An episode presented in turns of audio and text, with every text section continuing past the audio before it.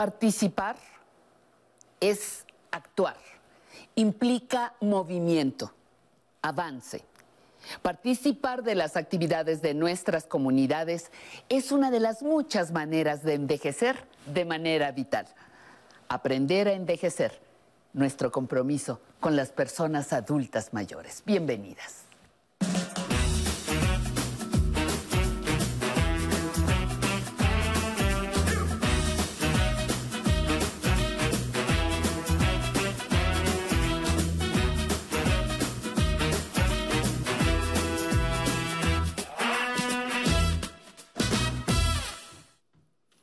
Amigas, amigos, ya es jueves de servicios y cultura aquí en Aprender a Envejecer. Mil, mil gracias por estar aquí con nosotros para que juntos conozcamos servicios y actividades que ayuden a los adultos mayores a tener una vida más plena. Uno de los temas con los que hay que estar muy familiarizado al llegar a la edad de jubilarse o retirarse son las pensiones y sobre todo las soluciones que existen cuando se presenta algún problema con las instituciones en este tema para recibir este ingreso que a lo largo de la vida laboral uno va construyendo. Es por eso que nos parece tan importante aquí compartir con ustedes los servicios que se brindan ante estos casos en el Instituto Federal de Defensoría Pública. Ellos con una enorme experiencia en asesorar y ayudarles a resolver paso a paso estos temas y además de forma gratuita en todo el país, van a estar aquí y para entrarle al tema vamos a ver esta cápsula informativa que preparó nuestro equipo y regresamos a iniciar esta charla con nuestro invitado.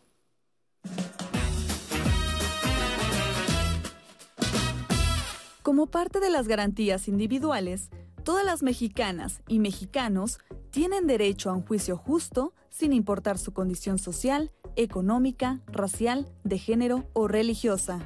Un proceso legal no puede ser justo si el acusado no cuenta con un abogado o abogada que lo defienda. Cuando por alguna razón la persona afectada no cuenta con algún profesional, entonces el Estado mexicano debe proporcionarle de manera gratuita un defensor de oficio.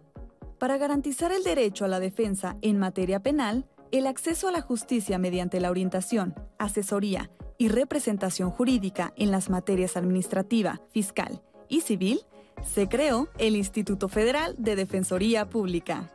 Este instituto es parte del Consejo de la Judicatura Federal y entre sus servicios no solo se encuentra la defensa penal, sino también la asesoría jurídica.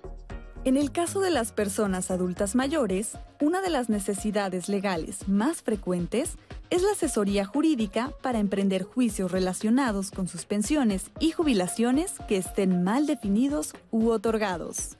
Sobre esta asesoría y procesos legales de gran utilidad hablaremos a continuación. Acompáñenos, esto es Aprender a Envejecer. Para mí es un enorme, enorme gusto de verdad que nos acompañe hoy el licenciado Ignacio Miñón Ramírez. Él es abogado, asesor del Instituto Federal de Defensoría Pública. Licenciado, un gusto que nos acompañes. Muchísimas gracias. Muchas gracias por la invitación. No, pues para, para seguir hablando sobre estos temas, como ya lo hemos hecho en, a lo largo de, muchas eh, ¿no? E, emisiones en diferentes lugares. Para abrir tema, el Instituto Federal de Defensoría Pública es eh, un órgano que atiende a todos los ciudadanos y que mm, sus servicios son como muy eh, especializados, tanto en asesoría como en defensoría, pero cuéntanos cómo puede una persona, cualquiera, un ciudadano, es más, hasta un, turista, a lo mejor acercarse a estos, a estos servicios. Sí, bueno, el Instituto Federal de Defensoría Pública está abierto a todo, a todo el público en general. Está con, este, oficinas en toda la República. En nuestras 32 entidades federativas hay, hay atención por parte del instituto y hay diversas formas para que la gente acuda con nosotros. Hay un sistemas nuevos como es por vía telefónica a través del programa Defensatel, en donde con una llamada, las 24 horas del día, en los 365 días del año, puede ser atendido sin, sin, este, sin mayor preámbulo que una llamada. Será atendido por alguna persona, puede llamar al teléfono, hay un número 1 800 22 42 426 al que pueden llamar en cualquier momento. Y para, eh, digamos, acceder a alguna de las oficinas, ¿están en las principales ciudades? ¿Están en oficinas, no sé, del propio instituto o del Ministerio Público? O sea, ¿cómo, cómo una persona de a pie eh, llega hasta ustedes? Sí, ya, además de eso, hay un, un programa que también se estableció en donde se le denomina primer contacto, donde llega la, la persona físicamente con nosotros. Hay medidas este, sanitarias que se están implementando, que se implementaron ya también. Y a través de una entrevista física personalizada, se le, se le atiende a quien busca los servicios por parte del instituto. Escuchamos cuál es la problemática. si no tiene bien definido cuál es su duda, allí escuchándole y viendo sus documentos podemos establecer cuál es en realidad el, el problema que pretende plantear o en el que se encuentra para ayudarle a resolverlo y poder establecer el tipo de servicio que se le, que se le debe proporcionar. Acude directamente con nosotros sin, sin necesidad de, de, cita, solamente cuando por cuestiones de contingencia sea necesario, pues entonces se le, se le va atendiendo de acuerdo al, al, número de personas que se puedan permitir en, en el acceso y tratamos de, tener áreas específicas para poderlos atender. En el caso de eh, la población de adultos mayores, em, supongo que en estos temas de pensión es como muy común que, atiendan a, a, este segmento de la población. ¿Cuáles son o cuáles tienen detectados ustedes que son como las principales consultas, los principales problemas con los que ellos están enfrentando? Los principales problemas que nos comentan son acerca precisamente sobre sus cuantías, cuantías pensionarias, eh, problemas de compatibilidad de pensiones. Eh, y también cuando se llegan a encontrar con problemas de, que ya existe una persona que con anterioridad ya estaba percibiendo alguna pensión sin, con desconocimiento de quien o, este, tenía derecho para ello. Claro. Eh, ¿Cómo ves si nos explica eh, alguna, o sea, estos temas que son como las principales consultas que, puede hacer un adulto mayor, bueno, que, normalmente hace? ¿Se puede tener dos pensiones de diferentes instituciones o por diferentes conceptos o una excluye a la otra? No, hay, hay pensiones que son compatibles son compatibles entre sí y se pueden tener dos pensiones. Digamos un ejemplo, cuando son pensiones por viudez y pensiones por jubilación.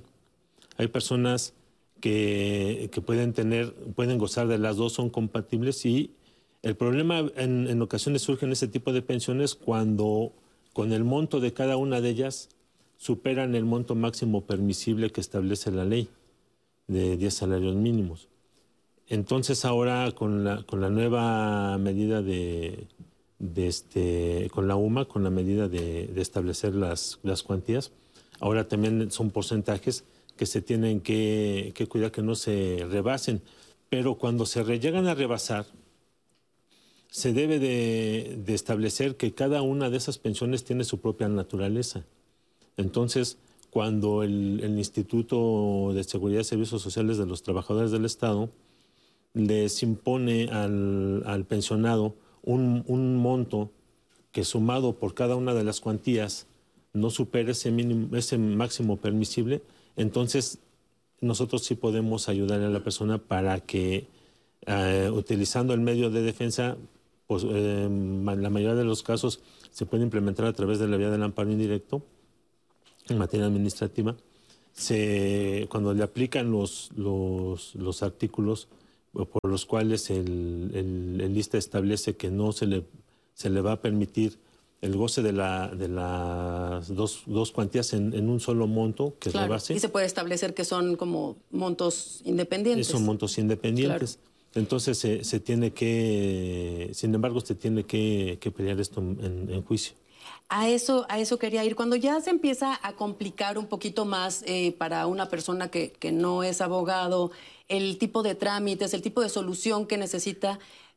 en el instituto los asesores van a ir acompañando a esta persona en el desarrollo de su, de su caso, de su juicio, de su amparo, o, le van nada más como, digamos, como dirigiendo hacia, hacia qué hacer? Sí, llega la persona con nosotros, le solicitamos sus documentos, establecemos la estrategia, eh, advertimos si efectivamente le están imponiendo el tope por la suma de las dos cuantías, y de ser así, entonces establecemos el, medio de, defensa que se va a, promover.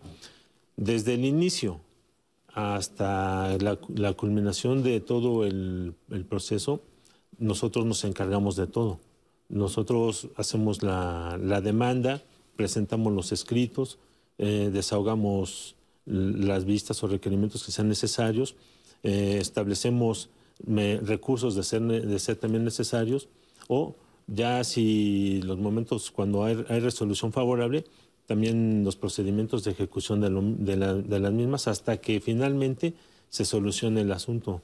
en estos, en estos casos, sí, hasta que la persona en un momento determinado que haya ganado ya su juicio, ya le estén restableciendo en el goce de su, claro, sí, ya, ya, se aterrice ¿no? esta resolución. A veces son asuntos que pueden durar hasta un año y medio, dos años, y todo ese tiempo nosotros estamos... Todo ese tiempo, digamos que las personas, los usuarios de este servicio pueden, digamos, decir que tienen un abogado. O sea, está con ellos en todo, en todo el proceso y para las notificaciones, para todo esto. Sí.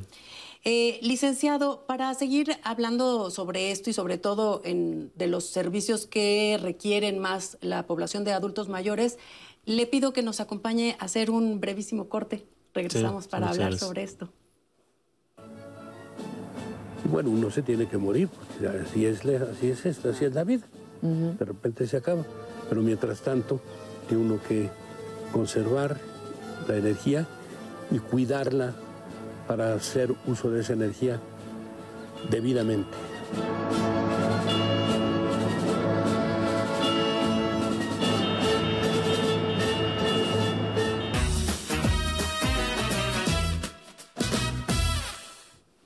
Estamos de vuelta y seguimos hablando sobre los servicios que brinda el Instituto Federal de Defensoría Pública. Licenciado Miñón, fíjese que tenemos eh, una pregunta del público que eh, levantó por ahí un sondeo, nuestro equipo, si le parece, vamos a ver. Sí, cómo no. Hola, ¿qué tal? Mi nombre es Gregorio Jesús Tobar Godínez. Tengo 67 años cumplidos, de los cuales 44 años de actividad en el servicio del transporte público.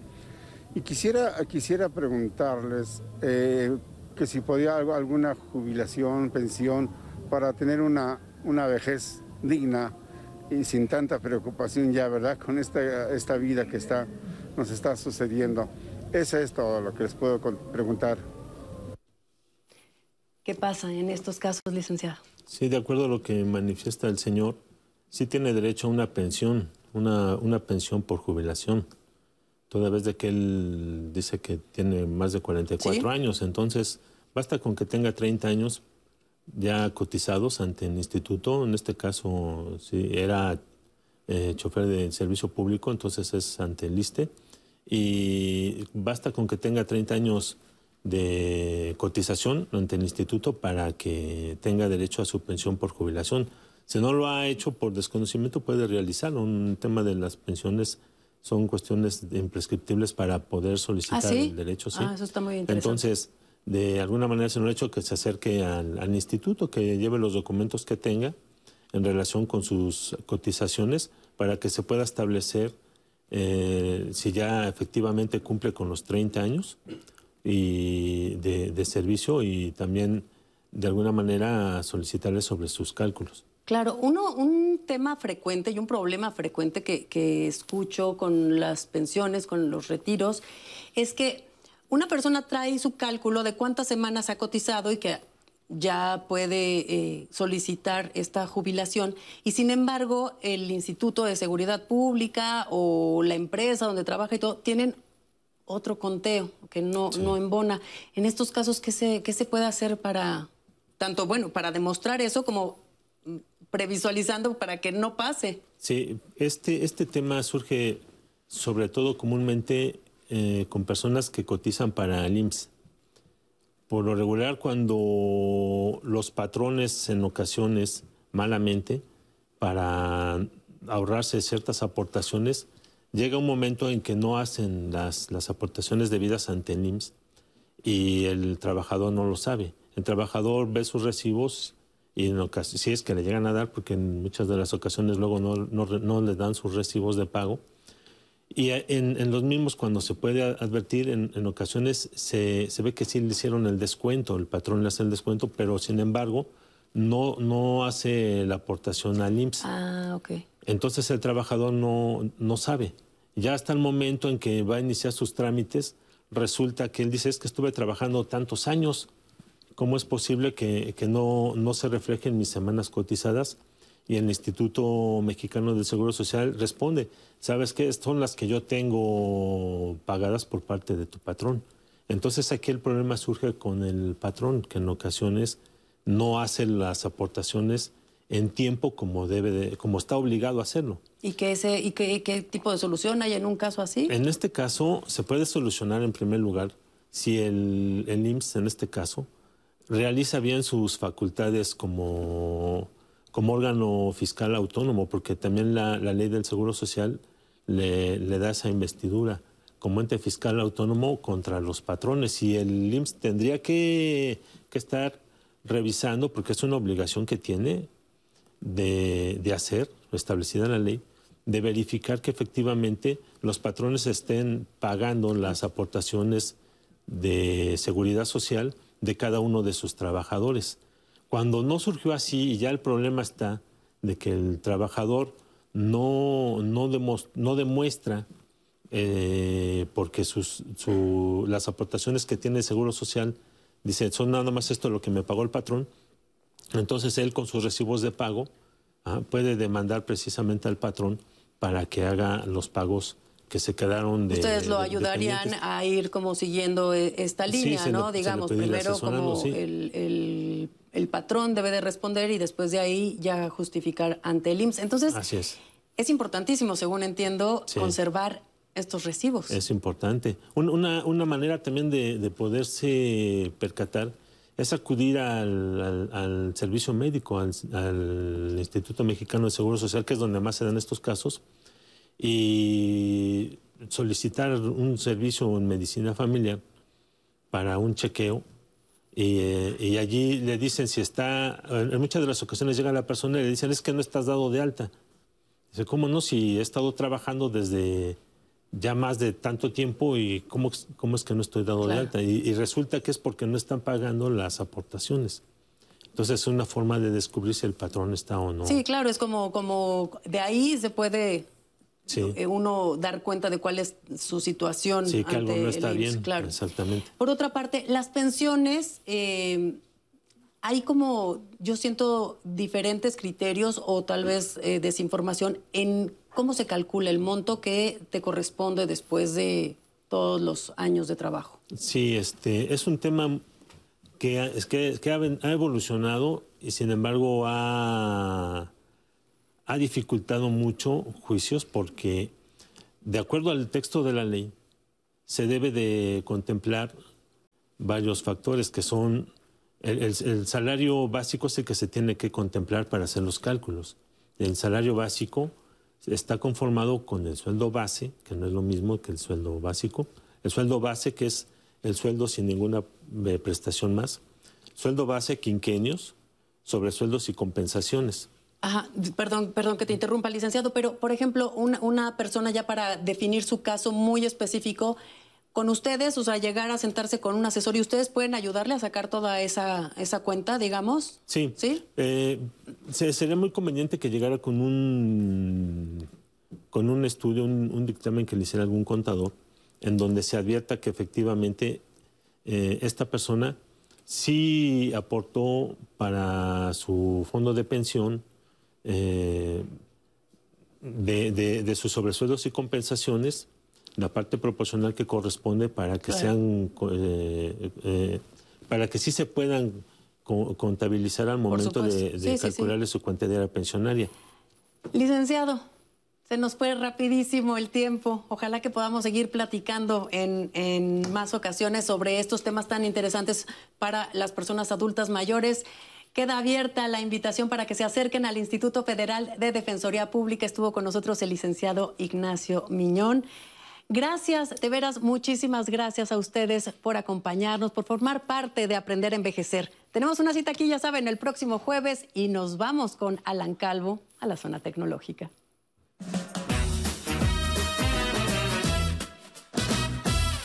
Buenos días, bienvenido a la zona tecnológica. Hoy hablaremos acerca de los buscadores de Internet. Estos son motores de búsqueda que nos proporcionan información en cuestión de segundos. La ventaja de ellos es que no necesariamente debemos ingresar el nombre del sitio web, sino que podemos utilizar palabras clave. Nos ayudarán a encontrar imágenes, videos, recetas de cocina, libros y hasta indicaciones para cambiar la llanta del auto. Prácticamente todo lo que pueda imaginar. Un claro ejemplo es el buscador de Google. Acompáñame a realizar una búsqueda en su dispositivo. Abra su navegador de Internet, Chrome o Safari. Y en la barra superior escriba google.com, google.com y pulse en la flechita que está en su teclado para continuar. Una vez que nos lleve al buscador, cuando cargue este sitio web, pulse en la barra central donde está la lupa para iniciar la búsqueda. Es esta. Intentemos con cambiar la llanta del auto. Pongamos cómo cambiar la llanta de un auto. Toquemos en la lupita o en la flecha que se encuentra en nuestro teclado para continuar. Y ahora arrojará los resultados. Deslice la pantalla y seleccione alguno para ver el contenido del sitio web. Vamos a ver. Todas estas son opciones que nos brinda este buscador. Videos, aquí hay más opciones y solamente debemos tocar en el enlace que aparece de color azul. Recuerde que puede buscar lo que quiera. Se dice que si no está en Google es porque no existe. Así que busque todo lo que pueda imaginar. Envíeme sus dudas a mi correo electrónico tecnología@aprenderenvejecer.tv. Gracias por habernos acompañado. Recuerde que la tecnología es un medio de interacción social y la edad no es un impedimento para aprender a utilizarla. Nos vemos en las siguientes emisiones de Zona Tecnológica. Y espero que hayan disfrutado la semana con nosotros. Les mandamos muchos saludos a los que se comunicaron desde diferentes lugares, como en Aguascalientes, Azcapotzalco, Toluca, Nezahualcóyotl y Tasco. Gracias a los que nos siguen por el Facebook Live. Les mandamos un abrazo muy fuerte. A Dora Luz Ulloa que nos dice excelente, gracias. Álvaro Hernández, te mandamos un abrazo muy fuerte, Álvaro. Ricardo Aranda, Raimundo López del Pilar, Felipe de Jesús nos dice que muy buenos días. También muy buenos días a ti y espero que disfrutes tu fin de semana.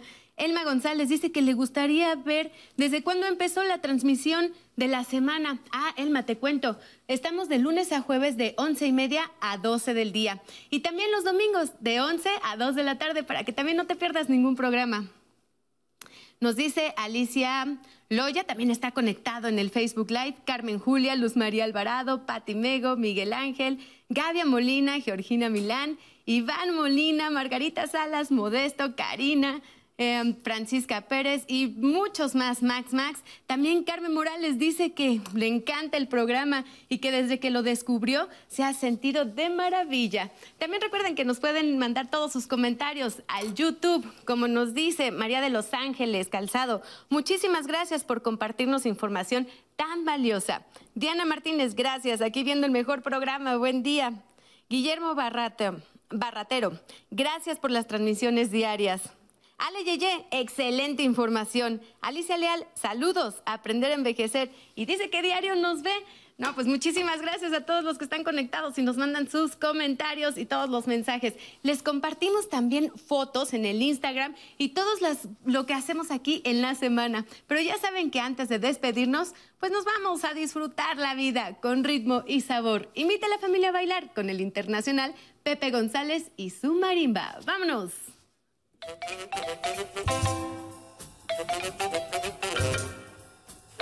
you.